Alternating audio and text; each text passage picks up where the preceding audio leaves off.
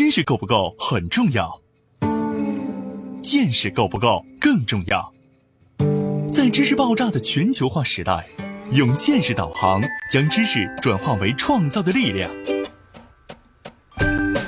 从中国到日本，从日本到美国，从美国到联合国，两位日本大学教授，三十多年海外经历，三百六十个日本行业观察。王礼华、陈立行对话日本社会各界成功华人创业者，从微观出发，为您解读各行业小题做大的智慧源头。对话日本三百六十行，发现小题做大的非凡智慧。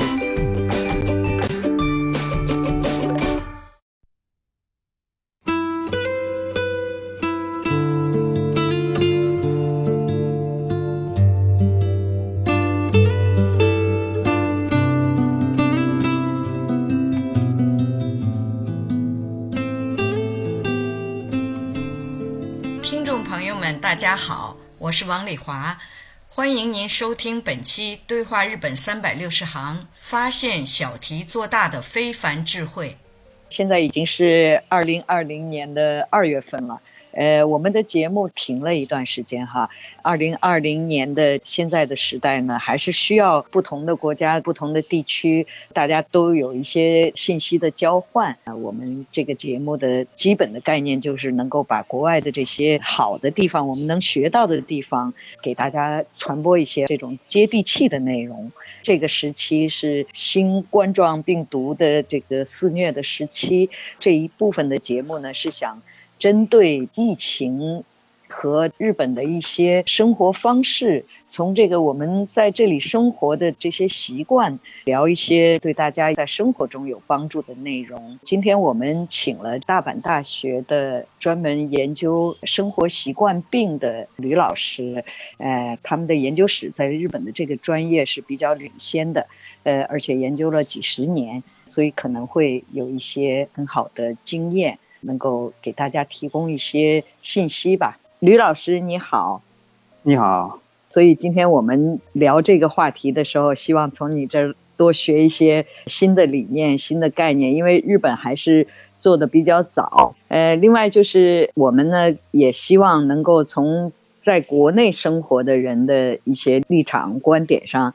对吕老师在这方面的研究啊，这方面的内容啊，可以提问。对，我们也希望知道这个国内就是希望了解到哪些情况。是我们现在因为一直没有回去，没有在国内对这个疫情有更近的这种感触。那我们今天也请这个我们在国内的我们这个节目的策划朋友一起参与。今天我们三个人来一起聊一聊。郑安你好，哎，王老师。于老师你好，嗯，你好，嗯，好，哎，确实，最近国内的这个新冠的疫情啊，还正在发展的过程中，然后我们每一个人呢，目前的出行生活，然后也都是受了一些影响，但是还好，就是对总体的，呃，疫情现在来看呢，还是得到了很有效的一个控制，嗯嗯，所以呢，我们也看到。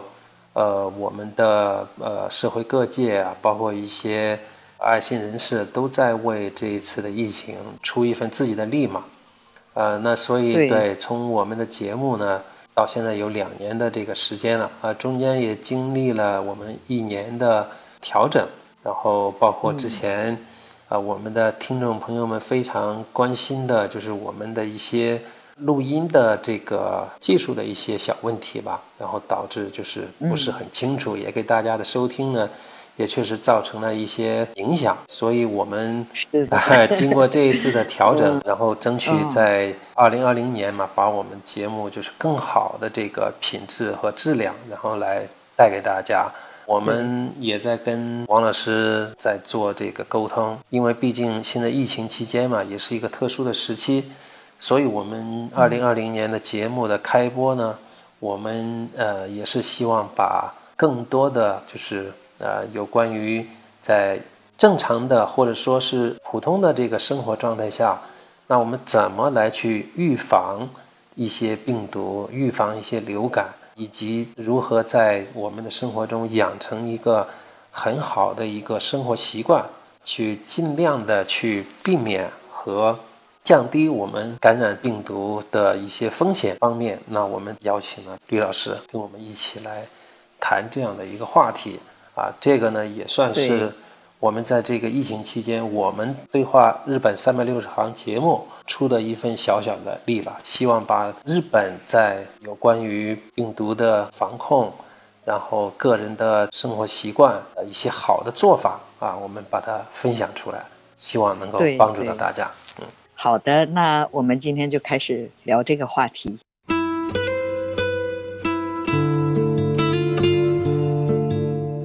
本在上世纪经济高速发展期都遭遇了哪些严重的公众健康威胁？现在日本在预防公众健康威胁时有什么做法是值得我们借鉴的？从近年来日本频发的花粉症和流感来看，传播性疾病的发病原理是怎样的？病毒与个人之间是怎样的一种制衡关系？日本人出门戴口罩的习惯几乎成了生活中的基本配置，甚至部分的成为了一种时尚。这种戴口罩的生活习惯是如何养成的？背后有什么生活理念是值得我们学习的？敬请收听本期《对话日本三百六十行》疫情特别节目《预防生活习惯病口罩篇》，请在节目结尾获取日本家庭常备口罩品牌与使用方法文章的下载链接。呵护家人，从口鼻开始。呃，吕老师，你简单介绍一下你现在的研究的情况。我呢，一直是搞预防医学的。我现在呢，研究还是生活习惯，嗯，对健康的影响。嗯，这个健康里边呢有很多层面。你像要是做这个人群的，那就是考虑一些发病率啦、死亡率啦。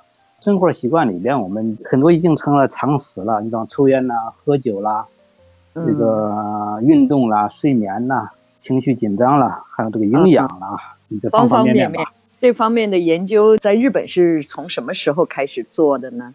我是最早从开始留学的时候，是九四年，开始到日本过来，开始接触这方面的东西，慢慢慢慢就做下来。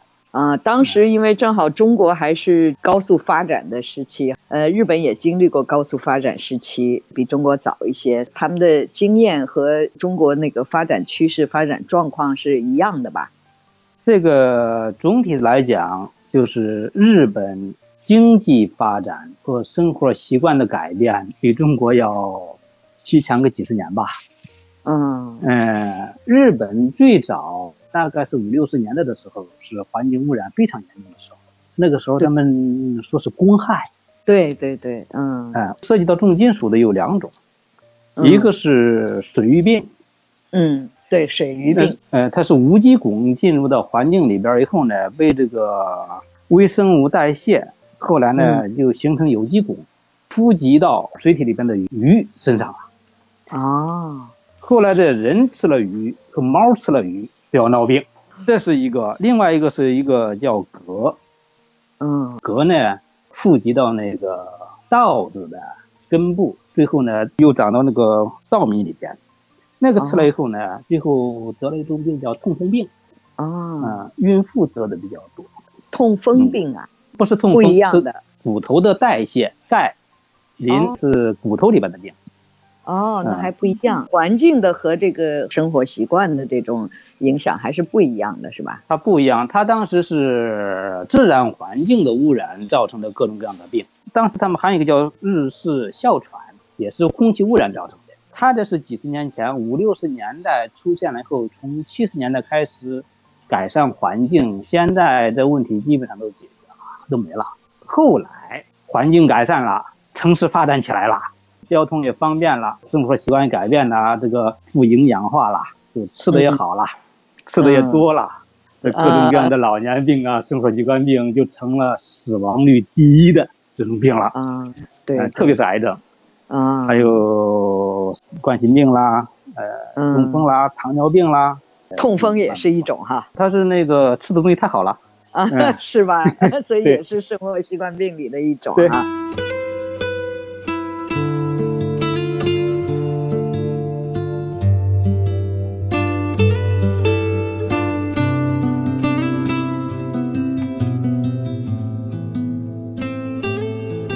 那郑安，你们现在在国内是不是感觉这种生活习惯病也是很多的？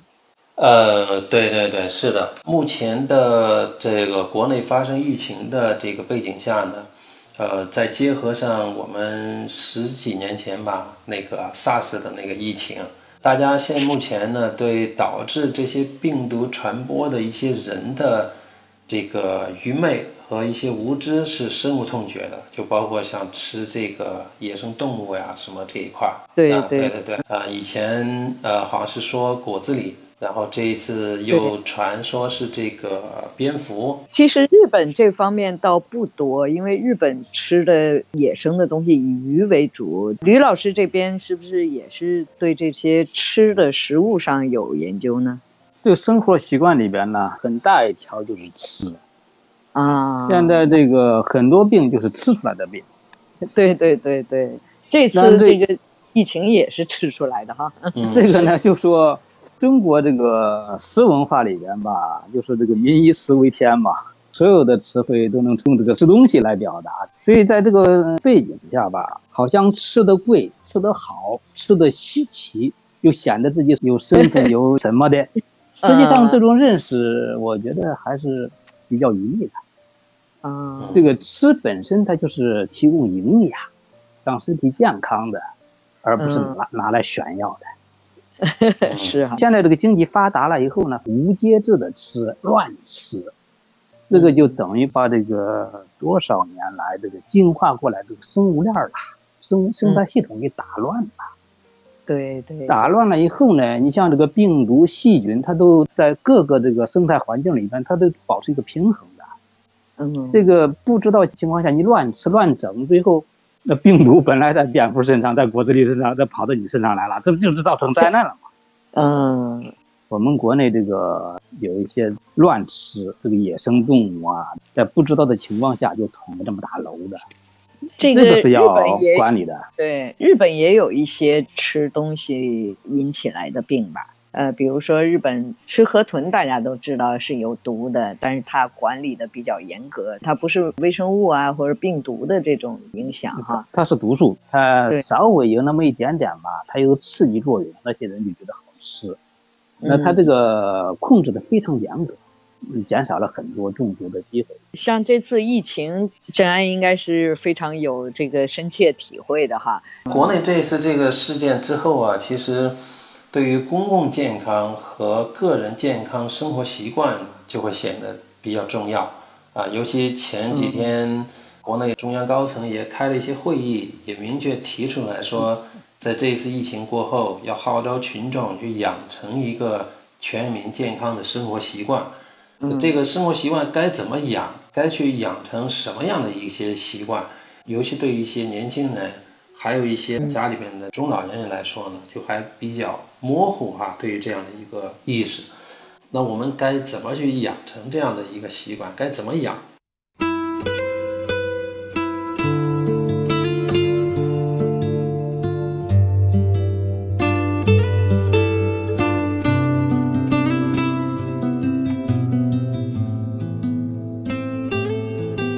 刚才我们聊了一些关于吃野生动物啊，但是还有一个就是我觉得疫情的这个传染，比如说日本人习惯戴口罩，戴口罩这种习惯呢，不是因为这次疫情，日本平时就是喜欢戴口罩的人就特别多。包括现在连口罩的设计都越来越有意思了哈，它不光是从口罩可以更好的贴近脸的这个形状，呃，这种从这个功能上的设计，很早就开始一直在做这些东西哈。然后现在呢，又发展到更多的就是，比如说颜色啊、图形啊，做出这种形状更漂亮的啦，戴起来变成一种装饰品的一种感觉了，很有艺术性了。所以现在呢，就是说，除了功能，除了为了预防传染，所以他通常都戴口罩的这种习惯发展到现在戴口罩还不能完全说时尚，但是有一部分已经开始成为一种时尚了哈。所以我觉得这些习惯也是生活中的小习惯。比如说日本为什么开始戴口罩的人多？那大家可能也都知道，是因为日本的花粉症特别严重嘛。这个在过去讨论过很多这方面的问题，就说花粉症是一个什么病呢？嗯，那花粉呢进入到这个呼吸道黏膜以后呢，机体的免疫系统过度的反应，最后呢让自己的黏膜受到了影响和攻击嘛，反应过敏了嘛，而且里边那些这个细胞因子啊什么之类的，就就炎性因子就出现了等等的。嗯，要说起来这有点儿涉及的面比较宽。嗯，就是说这涉及到机体的免疫功能啊。嗯，实际上一般的、一般的感染，有研究说呀，就是那个机体有寄生虫的人，好像那个花粉症患病率比较低。哦，有这样的说法。这个后来我没有深究，但是呢，我就觉得这个在生命的进化过程当中。它是在某一个层面上保持一个稳定的、相对稳定的平衡的动态的平衡。嗯，呃，没有什么绝对对和绝对错，它就是一个量和度的问题。嗯，这个机体的免疫功能太弱了，就容易感染啦、癌症啦、细胞啦之类的这些都会出现。但是机体这个免疫功能太强了，会出现很多这个过敏的反应，然后这个反应太剧烈了。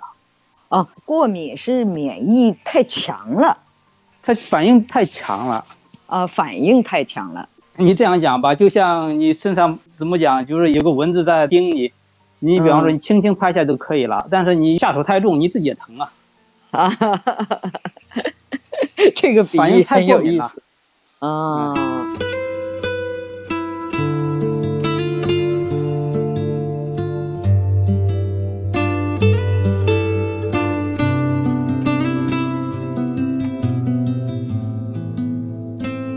所以呢，这个我刚才想问的问题就是说，呃，日本为什么传染疾病的流行呢比较少？跟他戴口罩的习惯有关系的，是不是？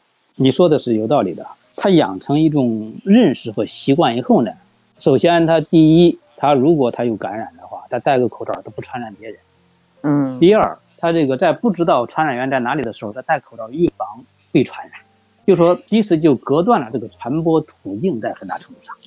对，日本过去也曾经有过一些传染的疾病，现在也有，就是流感啊。每年到流感季节，呃，日本都会在电视里会有一些报道。现在流感又开始了，哪个地区比较升高啦？什么这个信息的传播非常快哈。那他这个经过很多年的这个对这种疾病的监测，然后呢这个应对。然后积累了大量的数据和经验，嗯，他呢就是在一旦出现苗头的时候，他就会迅速这个通过很顺畅的渠道来把这信息传递到需要综合这种信息的那个地方去，然后呢，根据情况采采取适当的措施，既不反应太慢，也不过度。不过度是指的是什么？就是反应反应不过度，你反应太过度了以后，你引起恐慌啊。啊，对对对，今天谈的这个内容实际上主要是针对我们个人，就像这次在国内发疫情的时候，很多个人不当回事儿，才会发展的更快哈。我们这一次就是感觉到，就是从这个疫情爆出来开始，大家的这个意识呀，从一开始还是没有重视起来。就是可能大家他的感知是说，我慢慢慢慢感觉到好像整个发展的态势，以及我周边的情况很严重了之后，哦，我才要觉得哦，这个事情我我我开始要重视，所以他是以自己的一个感受在做判断的，不是一个科学的方法说哦，这个病是一个什么病，比如说他出来之后，那么大家就要用科学的这种态度，然后去对待这个事情。反正我整体的感受就是，整体的这个防控的意识是比较滞后的，就是慢慢慢慢，就是非常慢热的一种状态。呃，所以结合这个问题呢，就是呃，比如说刚才提到这个日本人戴口罩的这个习惯，它是怎么养成的？比如从什么时候啊，经历了什么事件去养成的？就刚才我们讲了一个花粉症。还有一个是日本的这些流感季，比如说我的一个个人的一个感受呢，呃，你比如说在日本会看到很多人他自己有流感有感冒，他就会戴口罩。那么一个呢，可能是他不想把这样的一个病毒传染给别人，同时呢，也把自己跟周边的这个环境给隔离开。这样的一个意识呢，就目前在国内呢，这还是比较少见的。就基本上就是一个人感冒了，他感冒就感冒了，他不会说我去戴个口罩，然后他不是想到说我不要把我的这个病毒再去感染给别人，就最起码在我自己不知情的情况下，那我就采取一个这样的一个措施和这样的意识啊。所以在这一块，我们是觉得那日本是做的非常好的这个方向。那今天先这样，哎，今天先这样。希望我们这些话题渐渐扩展开，能够越聊越多。对。说的对的大家听，说的不对的大家就是批判的吸收吧。对，下一次可以再约一个时间，我们继续往下聊。好。嗯，好的，好好的，好。的，好嗯，的，辛苦了，辛苦了，王老师李、老师。辛苦。了，嗯。辛苦辛苦。了，您辛苦哎了。哎，先这先这样，好，再见。嗯。听众朋友们，让我们一起保护家人，养成良好生活习惯。我们结合本期节目内容，制作了一篇日本家庭常备口罩品牌与功能的介绍文章。有需要的听众，请在微信添加朋友公众号里输入“对话三六零”，搜索“对话三百六十行”公众号，点击关注、下载、观看，希望对您有所帮助。